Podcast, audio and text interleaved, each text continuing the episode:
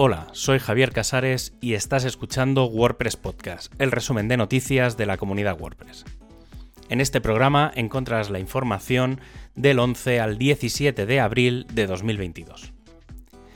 Ha llegado el día. WordPress 6.0 está aquí.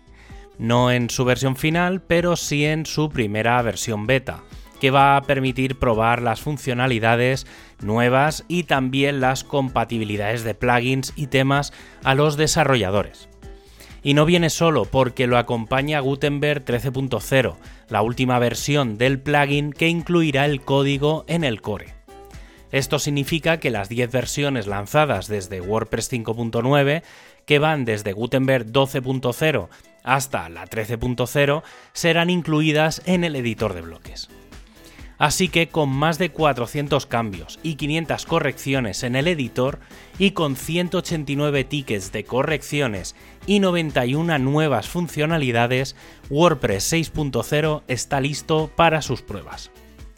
¿Qué es lo que se va a destacar de esta versión? Pues cambios de estilos, directamente desde los temas de bloques sin cambiar de tema.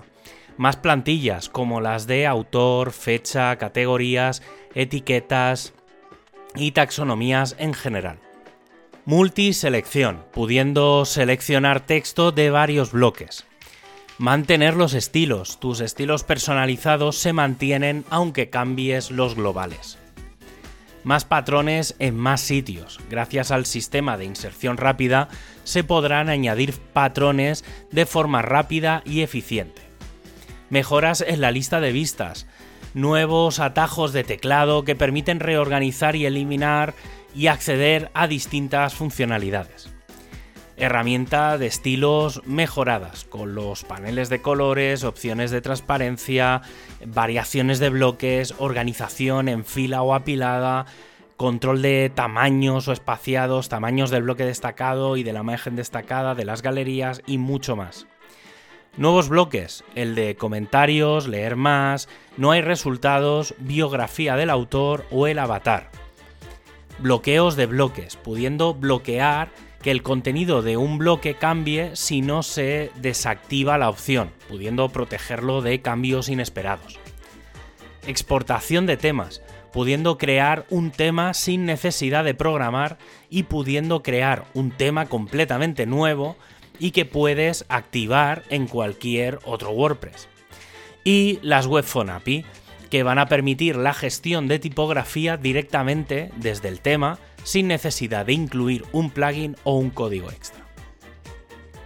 Parte de estos elementos son los que ya se incluyen en la última versión de Gutenberg 13.0, como la posibilidad de configurar por defecto la imagen destacada en el bloque cover. Todo esto también ha hecho que se plantee un refactoring de wordpress.org barra Gutenberg, la página en la que se muestran muchas de las funcionalidades del editor. Y el equipo de test lo que pide ahora es probar, probar y probar en distintos navegadores, con distintas versiones, de distintos sistemas operativos, en distintos idiomas, comprobando los tamaños de letra, tanto en pantallas de ordenador como en móviles y en tabletas. ¿Qué probar? Pues el cambio de estilos en un tema con variaciones, las nuevas plantillas, la inserción de patrones, la previsualización de estilos de bloques o la vista de listas. El grupo de performance del equipo de Core ha decidido frenar la propuesta de incluir por defecto WebP como formato de imagen que ya no vendrá en WordPress 6.0 el equipo de plugins ha ampliado las limitaciones de los plugins marcados como beta o destacados. En estos casos no se podrán modificar los usuarios marcados como committers o tampoco se podrá cambiar la propiedad del plugin. El equipo de diseño ha presentado posibles novedades en cuanto a la interfaz del panel de administración.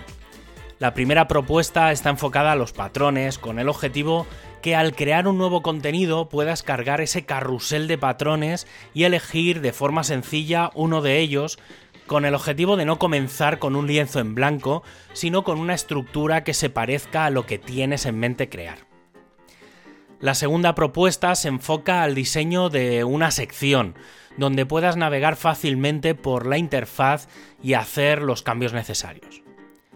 Finalmente, una nueva propuesta del modo sin distracciones en el que al entrar en un contenido, en este modo, según dónde acerques el ratón te irá mostrando determinadas partes de la navegación. Por ejemplo, si dejas el ratón en la parte superior, verás el menú. Si dejas el ratón sobre un bloque, aparecerá la barra lateral. El equipo de Openverse ha mejorado la API incluyendo el thumbnail, detalle y direcciones URL siempre en HTTPS. La API se puede consultar de forma abierta desde api.openverse.engineering. Y para los que vayan a la WordCamp Europe ya se ha publicado la agenda del evento.